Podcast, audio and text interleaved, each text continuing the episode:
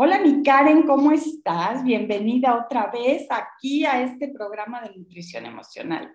¿Cómo estás? Mucho gusto. Muy bien, Jackie. Gracias a ti por invitarme una vez más a este programa. Ya habíamos tenido el, gusto, ¿no? De, grabar dos, dos capítulos. Y hoy que estoy otra vez acá, pues con mucha emoción, ilusión y con ganas de, platicar con ustedes. Gracias, mi Karen. Igualmente, tenemos con nosotros a Karen Groma, que es coach empresarial, y hoy nos viene a platicar de dos distorsiones que hacemos en nuestra vida, que si las aprendemos a cachar y las cambiamos, vamos a evitar muchísimas frustraciones y desilusiones en nuestra vida. ¿Cuáles son esas dos distorsiones, mi Karen? Que hacemos continuamente. Y déjame nada más un poquito antes de darles estas dos distorsiones, darles un poquito más de contexto, ¿no? La manera en cómo normalmente el cerebro funciona es ah, creando historias, ¿no? Todo lo que nosotros vamos recibiendo del exterior lo vamos procesando en, nuestro, en nuestras mentes a través de, nuestras, de nuestra visión de mundo. ¿Qué quiere decir nuestra visión de mundo? Nuestra forma de relacionarnos con la vida exterior. Y toda esta manera de relacionarnos viene de nuestra experiencia, de nuestra educación, de nuestra familia, de nuestros amigos, de nuestra cultura, nuestra, nuestra propia religión, ¿no? A través de todo eso que hemos ido viviendo desde que somos niños hasta que hoy estamos en este presente, hemos ido formando un bagaje de información y eso es nuestra visión de mundo, ¿ok? El, y el, el tema de todo esto es que a través de todo esto nosotros hemos ido intentando pues meterle nuestra propia esencia a través de nuestras propias interpretaciones. Y aquí es en donde quiero entrar, ¿no? En estas interpretaciones que nuestra mente hace de manera natural. Nosotros interpretamos el mundo a través de todo esto que acabo de decir de manera natural. Sí, por eso la realidad, la realidad es diferente para cada quien. Cada cabeza es un mundo, eso que dicen. Por eso nunca puedes confiar en el juicio de alguien porque hay que entender que está cargado con su historia. Exactamente. El tema es que vivimos en automático y ni cuenta nos damos de esto. Y entonces cuando yo tengo relación con alguien, ¿no? Voy a hablar en un tema laboral. Yo estoy hablando con mi jefe, mi jefe me está pidiendo que logre algo, pero yo no lo estoy pudiendo ver como él. Y se habla mucho aquí de la empatía, pero eso de ponte en los zapatos del otro suena padrísimo y suena como muy filosófico y fácil de lograr, pero ¿cómo alguien puede ponerse en mis zapatos cuando no han vivido en mi vida, en mi religión, en mi casa, en mi familia, no han tenido las experiencias que yo he vivido, no han tenido los fracasos y los logros que he tenido? Entonces, hablar de empatía es un tema muy complejo que sí en otro, en otro capítulo me encantaría platicar, pero ahorita me quiero regresar un poquito a esta parte, ¿no? En donde ¿Cómo le hago yo realmente para poder comunicarme con los demás sin meterle tanta interpretación? Y a esto se le llama lograr llegar a un hecho real, a un hecho neutral.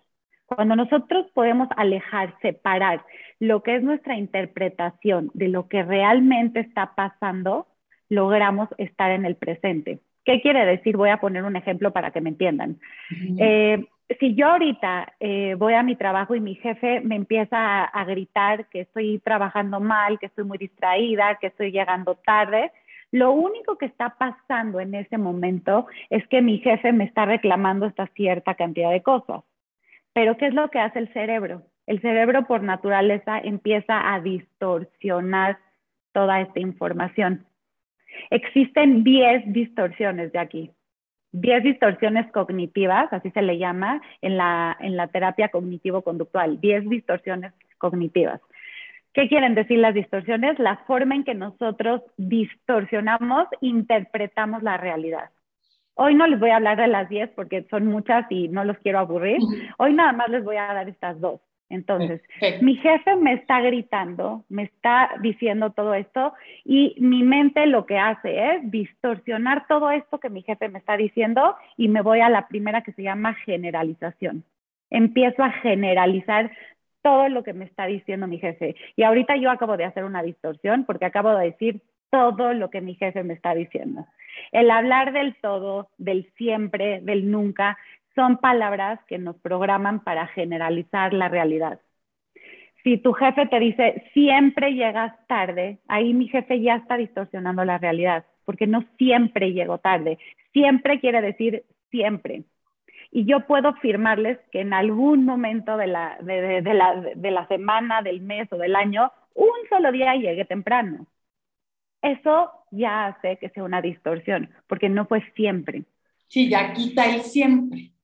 Exactamente. Cuando nosotros empezamos a trabajar esto, porque mucha gente en, en, mis coaching que doy con ellos me hacen, sí, Karen, pero ¿cómo le hago?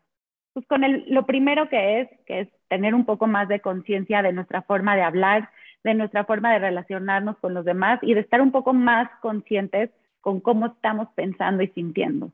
Entonces, cuando nosotros podemos Sí, perdón, perdón, pero creo que no nada más eh, lo, lo, pasamos a las empresas, también con la pareja, con los hijos, con todo, es siempre al reclamar, siempre. Siempre. Tú siempre haces esto, tú nunca me preguntas. Usamos esas dos palabras muchísimo.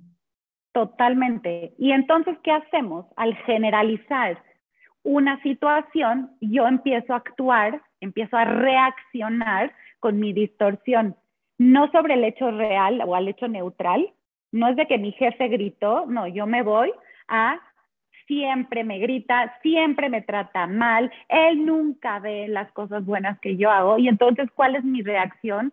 Pues me enojo, me frustro, eh, renuncio y como dices tú, esto es en el tema, en el ámbito laboral, pero también en el ámbito personal es lo mismo. Acabamos distorsionando, voy a, voy a distorsionar un poquito esto, siempre acabamos distorsionando lo que realmente está pasando. Otro ejemplo un poco burdo, pero es fácil de entender, es voy por la calle y alguien me choca, ¿no? ¿Y cuál es mi, qué es lo único que está pasando en ese momento? Me chocaron. Un coche pasó, no logramos frenar los dos, chocamos. ¿Qué pasa con mi mente? Empieza a distorsionar toda la situación y empiezo a generalizar. Siempre las mujeres manejan mal, siempre a mí me pasa esto, no puede ser, tengo la peor de las suertes y así empiezo yo a generarme un cóctel de emociones y de, sensaciones que me hacen reaccionar por una interpretación, no por el choque, el choque ya es lo de menos, ya es todo lo que yo me estoy contando, que viene seguramente de una generalización. Traigo eh, esto que dicen mucho, ¿no? Que me levanté con el pie izquierdo o la vida me está castigando. Ya tú solita te programas para que eso te suceda. Y te sucede. Pero entonces, ¿qué pasa? Tú al generalizar te frustras y entonces cada evento, en pues vez lo vives de una manera, lo, o sea, de una discusión con tu jefe, con tu pareja, en vez de sacar algo, un aprendizaje para hacerlo mejor la próxima vez, ya llegas a una frustración en donde ya tal vez no te interesa o te, te desmotivas te frustras, ¿no? O sea, vas a, acabas en frustración en donde ya pierdes como la motivación de hacer las cosas. Entonces, muy importante no usar el siempre, el nunca, el todo, o sea, palabras que generalicen. Pues, Totalmente. interesante. Y la es muy interesante. Y nada más aquí déjame ah, agregar un punto importante cómo poder empezar a trabajar el no generalizar, ¿no? Yo los invito a todos los que nos están viendo o nos están escuchando que se vayan al, a lo que, al hecho neutral. Apéguense a las cosas que pueden comprobar científicamente casi casi de lo que sí está pasando. Que si alguien viene de afuera pueda decir, ah, chocaste que no me, va a poder venir a comprobar de, ah, es que a ti siempre te pasa todo, ah, es que tienes muy mala suerte, eso no me lo va a poder comprobar porque él no está dentro de mí. Entonces, si nos podemos apegar al hecho neutral, a lo que sí está pasando, eso nos va a ayudar un poco a dejar de generalizar. ¿Ok? Y como les dije hace ratito también, el paso número uno es empezar a ser un poco más consciente de nuestra forma de hablar. Si estamos diciendo este tipo de palabras, el siempre, el nunca y el todo. Perfecto, perfecto. Otra, otra distorsión que generalmente hacemos es sacar conclusiones apresuradas. ¿Qué quiere decir esto? Que, eh, y también se le podría llamar el pensamiento mágico. Seguramente ahorita yo voy a, voy a distorsionar, voy a pensar, seguro Jackie me está haciendo ahorita esta cara de que mueve así los ojos porque no me está entendiendo nada. Ahí yo ya saqué mi propia conclusión y entonces, ¿qué hago yo? Empiezo a reaccionar para que Jackie me entienda. Entonces voy a empezar a hablar más lento, voy a usar palabras más sencillas o de plano voy a decirte, ¿sabes qué, Jackie? Ya me voy porque tengo mucha prisa, ya me, tengo otra cita y ya me voy. Yo ya saqué mi propia conclusión, si estar segura si Jackie movió los ojos porque a lo mejor vio algo enfrente de ella, porque es su manera de reaccionar cuando está muy interesada. ¿Quién sabe? Pueden haber muchísimas razones por qué mueven los ojos, pero yo en mi propia interpretación, en mi propia conclusión, saco que estás aburrida, que no me estás entendiendo y entonces me voy. Esa es una distorsión que hacemos y nos genera mucha inseguridad. Sí, es como hacer una suposición, suponer, ¿no? Es como, como hacer suposiciones y sacar conclusiones de, pues de algo que no sabemos. Exactamente. entonces también podemos adelantarnos a actuar, evitar actuar, evitar estar con esa persona, y hacer suposiciones que inventamos y realmente están muy alejadas de la realidad. Totalmente. Y aquí yo los invitaré a todos a usar un método socrático. ¿Qué quiere decir esto? Suena muy elevado y es algo muy sencillo. Investiguen, pregunten, Jackie, ¿por qué estás moviendo los ojos? ¿Me estás entendiendo? ¿Te estoy aburriendo? ¿Quieres que continúe o quieres que ya paremos? Tan sencillo como eso, preguntas que me puedan acercar a la realidad y no a aumentar mi interpretación de lo que estoy pensando y dejar de sacar conclusiones solo para alimentar mi modo víctima. Porque claro, al yo sacar mi propia conclusión apresurada, porque ni me di el tiempo de cuestionar, voy a sacar algo para que me lleve a mí a un lugar de víctima, quedarme como, chin, la aburrí, chin, no le gustó, chin, ya la regué. Y entonces mejor ya no lo vuelvo a hacer y entonces me voy victimizando yo sola. Mejor me hago responsable y te pregunto, Jackie, ¿te gustó? ¿No te está gustando? ¿Estás aburrida? ¿Qué podemos hacer diferente? Y de esa manera yo poder trabajar y cambiar las cosas que no están funcionando, pero desde algo más real. Y eso aplica a todo, al trabajo, a la pareja, a los hijos, a todo tipo de relación. A todo tipo, porque todo, ahora otra vez estoy distorsionando, pero todo el tiempo estamos sacando conclusiones apresuradas hay veces, Jackie, que ni siquiera logramos eh, hacer algo porque ya, ya sacamos una conclusión antes de tiempo. Ay, ¿para qué le digo si igual no va a querer venir? La voy a invitar a comer a mi amiga. No, sabes que está muy ocupada, ella trabaja todo el día. Entonces nos limitamos, ¿no? ¿Cómo vamos limitándonos como seres humanos a hacer cosas, a cambiar cosas, a probar cosas diferentes porque ya venimos cargados de una información que ni siquiera es real? A lo mejor esa vez mi amiga sí se puede hacer un, espacio, a lo mejor ese día mi amiga no fue a trabajar, o a lo mejor sí me va a decir no puedo, ¿no? O sea, no importa, el chiste no es el resultado, es dejar nada más de sacar este tipo de conclusiones. ¿Y por qué nos encanta victimizarnos? Ya, ya nada más por último, ¿por qué somos, el ser humano tiende a la victimización? Me encanta esta pregunta, Jackie, porque yo, yo lo que yo creo y con mi experiencia lo que he detectado es porque hay beneficios de seguir siendo víctima. De hecho, creo que hay más beneficios a veces de ser víctima que de ser responsables, porque el ser responsables requiere de mucho trabajo, requiere de romper zonas de confort, requiere de romper creencias, relaciones, requiere de un trabajo muy pesado y el quedarme como víctima, pues de alguna manera me puedo quedar en mi zona de confort, ¿no? Pues creo que hay muchos beneficios ocultos, yo le llamo beneficios ocultos a poderme quedar como una víctima. Sí, entonces como que ya me adelanto y va, pues no, mejor ni lo hago porque ella no quiere, pero en realidad me estoy protegiendo a mí.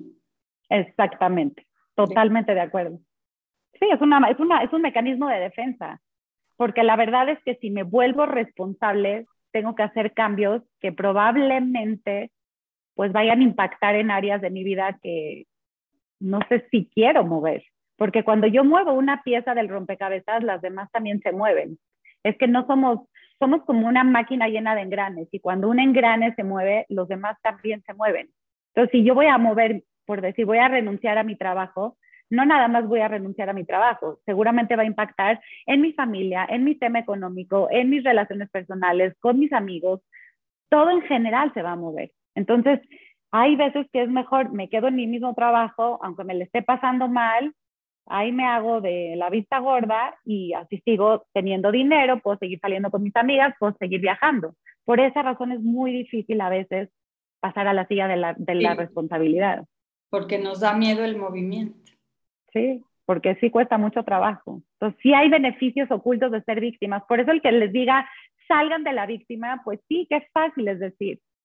Pero ¿qué conlleva salir de la víctima? Sí se requiere de mucho trabajo, pero sobre todo de mucha valentía, porque hay que hacer mucho movimiento. Pero se puede, se puede siempre y cuando la persona tenga un proceso de conciencia importante. Y para eso estamos aquí nosotras, para ayudar a toda la gente que quiera hacer algún tipo de cambio en su vida o que quiera trabajar, cuestionarse más, indagar más qué está pasando dentro de ellos. Pues aquí estoy yo para ellos. Me imagino que tú también, Jackie, sabes mucho de todo.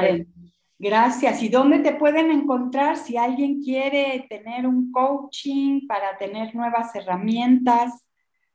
Pues ah, mira, si quieres, Jackie, aquí les podemos dejar o te paso mi, mi teléfono, les dejo mis redes también o mi mail.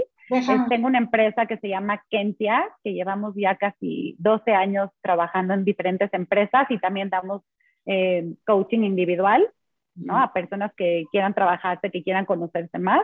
Y además hago también un anuncio, tengo un programa en YouTube que se llama Vivir en Conciencia MX, en donde traemos personas de diferentes temáticas para que nos cuenten sobre todas las, las herramientas y, temas que nos puedan acercar más a vivir en conciencia. Padrísimo, Miguel.